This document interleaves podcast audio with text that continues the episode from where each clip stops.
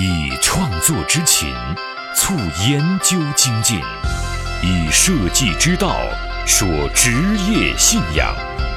这里是创言说。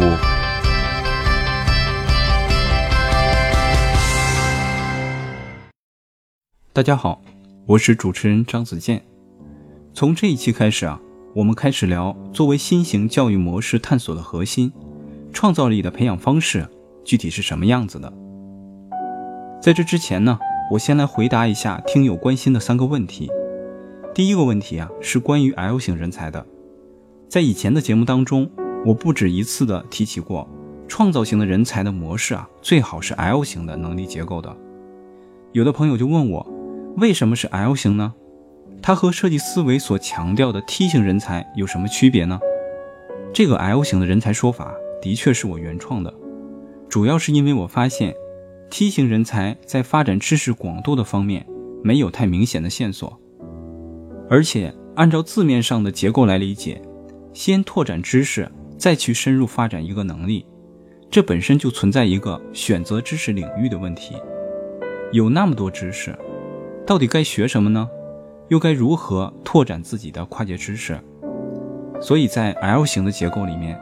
我们更加强调的是，先深入到一个领域，再去把自己的某一方面能力极致化，再延伸这个能力，自然的延伸到其他各个领域。比如说，我们深入到构图这个技能，极致化之后，我们发现它的知识结构啊，自然可以延伸到摄影、空间、艺术、几何、数学，甚至是古人的文化观念。这些延伸是极其自然的。因为任何一个学问，你往深入去发展，你都会发现它跟其他专业的知识啊都是相通的。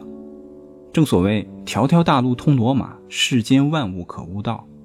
这些跨界知识的延伸，也是我们深入自身能力的自然过程。这样的延伸，也自然能使我们跟其他领域的人才合作。相比于 T 型人才的说法，它的指向性更明确，也更适合目前中国人的状态。中国人基础知识都学得太好了，反而弱化了个性。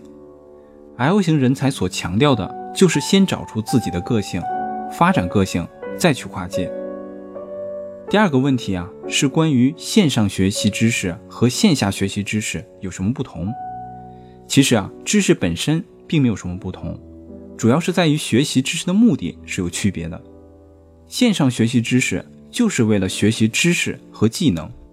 它是可以复制的，集中化解决的，而线下学习知识呢，主要是为了借助知识训练自己的能力，更倾向于个性化的过程，而这样的训练过程在线上是无法完成的，在工作坊的场景当中，只有面对面才会产生效果，这样的效果在线上无论如何啊都是无法实现的，比如说设计思维能力，它更多的是在训练一种思维习惯。和感性的同理心能力，而这样的能力其实和知识啊并没有太直接的关系，它也必须通过线下进行学习。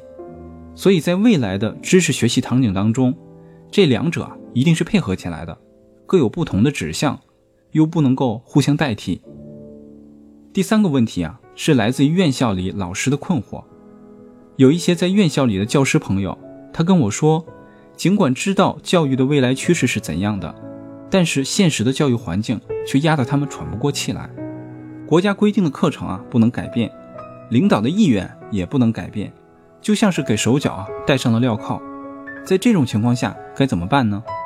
每次听到这样的问题，其实我也不知道该如何劝慰，更多的是有同情心理，因为我发现现在大学里的老师，他们要在职业上扮演很多个角色，才能把工作做好。他们要变成设计专家，才能为学生啊传授知识。他们要每年都要更新自己的软件技术，再把这些软件操作技术啊教给学生。他们要变成美学专家，才能传授美学知识。他们又要变成教学专家，想各种办法让熊孩子好好学习。他们还要成为教育系统的行政专家，来应付那些繁复的教务和行政工作，真是太不容易了。所以啊，对他们的劝慰还真是不太简单。我想，如果上升到大道理层面，他们也一定都懂。社会的进步啊，不是一蹴而就的，知道趋势的发展方向，但是步子跨得太大了，很有可能会失败；但是如果步子太小了，那就有可能错失良机。所以这个度的把握是关键所在。每个人在自己的位置上，在自己所在的公司，能往前走多少就走多少，因为大家的起点都是一样的。你戴着镣铐，同样别人也在戴着镣铐跳舞，大家都在摸着石头过河。没有每一个个体的尝试和实验，最后啊也无法积累出大的趋势变化。所以说，知道趋势啊不一定会成功。就好像一个经济学家去创业。他并不一定比一个不懂经济的创业者会更有优势。在一个健康的社会结构里面，一定有一些力量是探索性的，拼命的向前冲；也有一些力量是社会的基础设施，他们不会轻易的改变自己，一直做着最保守的事情。而这个社会的基础设施就包括院校，尤其是国营的院校，他们是社会进步的最后阵地。其实，几乎所有的变革都是从民间积累起来的。最后啊，再回到院校汇总成系统的知识，所以我们不会指望最超前的理念会第一时间在院校里面去实验。而相比于国营的院校来说，民办院校和商业培训机构的发挥空间可能会更大。我们再回到个人身上，如果希望自己做一个超前的探索者，那么带着镣铐跳舞也一定是必然的状态。只要你不停止尝试，那你身边的资源。一定会慢慢的向你汇聚，总有一天会有所突破。但是如果你持着相反的态度，一直在等待着自由环境的到来，那么我可以肯定的告诉你，这一天永远不会存在。好，我们回答了前面听友关心的三个问题，下面我们来正式的进入主题，来聊一聊创造力，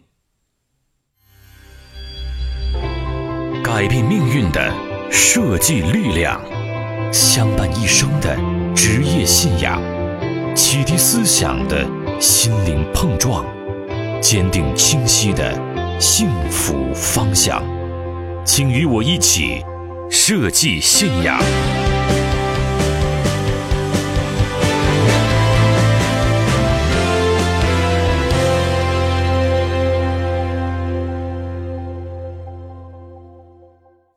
那么，到底怎样的人才算是有创造力的呢？有创造力的人似乎很难用一句话来概括。正因为每个有创造力的人都是与众不同的，所以啊，很难定义。但是如果从另外一个比较偏的角度上来看，也许啊，会有不同的答案。所有有创造力的人，他们的特长都似乎是无法被机器或者是电脑所代替，所以也可以这样说。那些避开了与电脑和机器竞争的人才，就是有创造力的人才。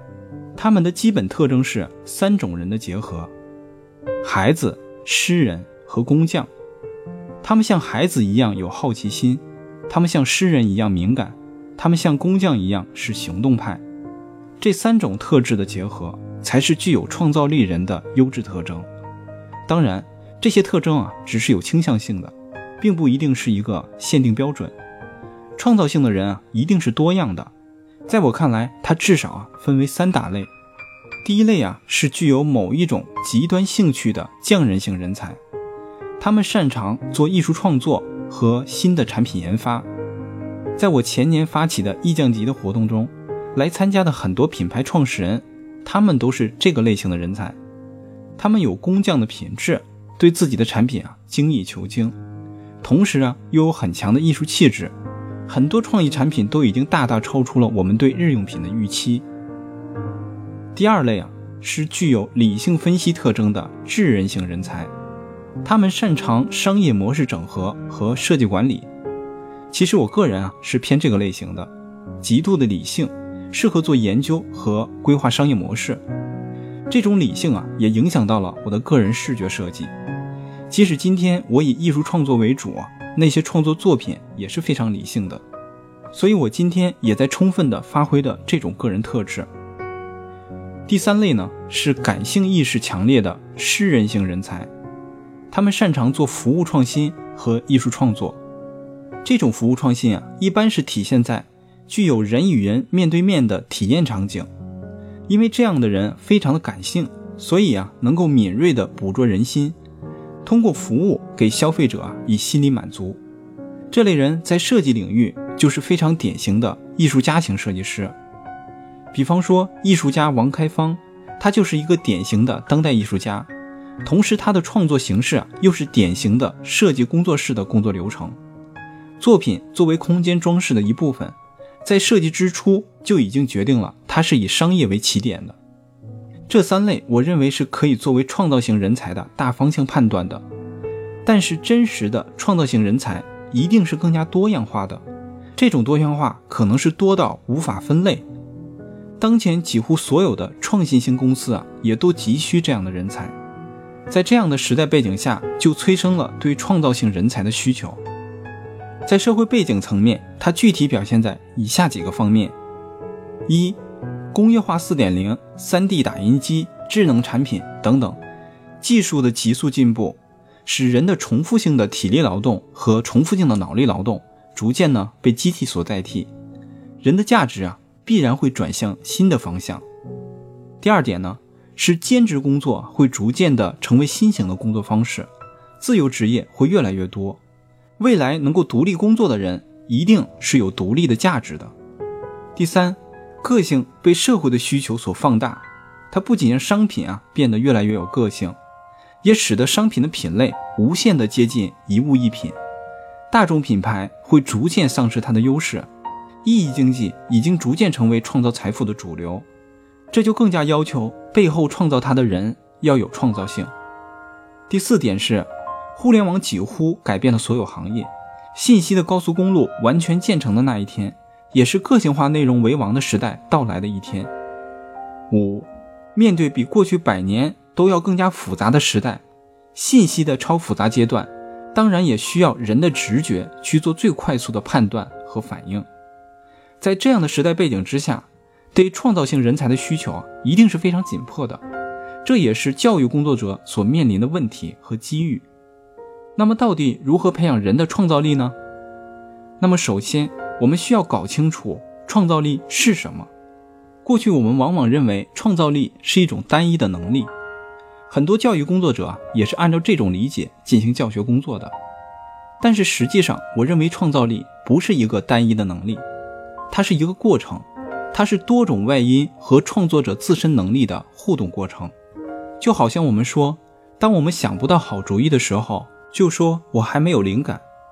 但是其实灵感只是你想到一个好主意之后的结果，是一种喜悦的情绪。事实上，真正促使你找到好想法的过程，才是我们要关注的。这个过程可能是和思维习惯有关系。也有可能与身体的感官刺激有关系，更有可能跟大脑细胞的活跃度有关系。如果我们以这样的视角啊来往前追溯，那么关于创造力的细节就会逐渐的变得清晰起来了。我们所要做的就是尽可能的把创造力进行分解，尽可能的把每一个能力都具体化。所以这里啊，我要先把结果分享给大家，这是基于我个人的学习和思考的结果。我把创造力分解成十三种能力，这十三种能力又分为两部分，我们管它叫前因和后果。前因的部分是习惯性的能力，是可以训练的，也是最重要的部分；后果的部分是经验性的，是可以通过量去积累的。这一部分有成熟的方法。前因部分分为六种能力，它们分别是注意力、联想力、直觉力。同理心、设计思维、逻辑力，后果部分分为七种能力，它们是审美力、数学构建能力、图像思维，也就是用视觉化的思维去思考；关联能力，也就是讲故事的能力；美术执行能力、信息采集能力，也就是调研方法；自学力，也就是独立学习的能力。这十三种能力。他们都可以通过一段时间的训练和积累来获得，甚至对于已经工作的人来说，也可以通过一些日常的小训练，让自己获得相应的能力。总之，每一种能力都是有具体的训练方法的，而这些能力的两个部分，前因要比后果要更加重要。前因部分的能力不足，有可能啊就会让自己沦为底层工作者，或者是执行工具。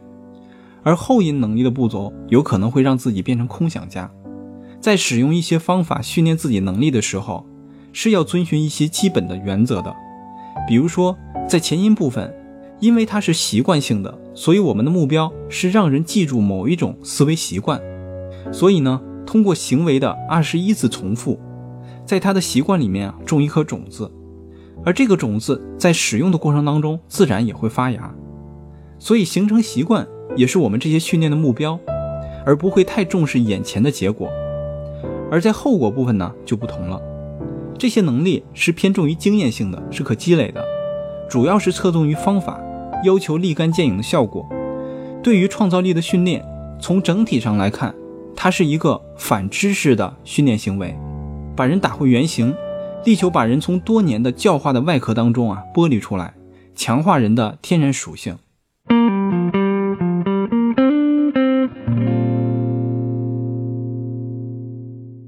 那么从下一期节目开始，我们就来分享一下这十三种能力，它们分别对应的一些训练方法。在这里啊，我会着重的去强调对于个人的日常自我训练，因为这也是我个人实践的过程。当然了，这些经验的分享也包括了公益性的工作坊项目，和前些年在研究所培养了几批践行研究员，在长达几个月到一年的过程当中，我们所进行的训练实验。那么我们下一期节目再见。我是自由设计师张子健，感谢大家听我创言说。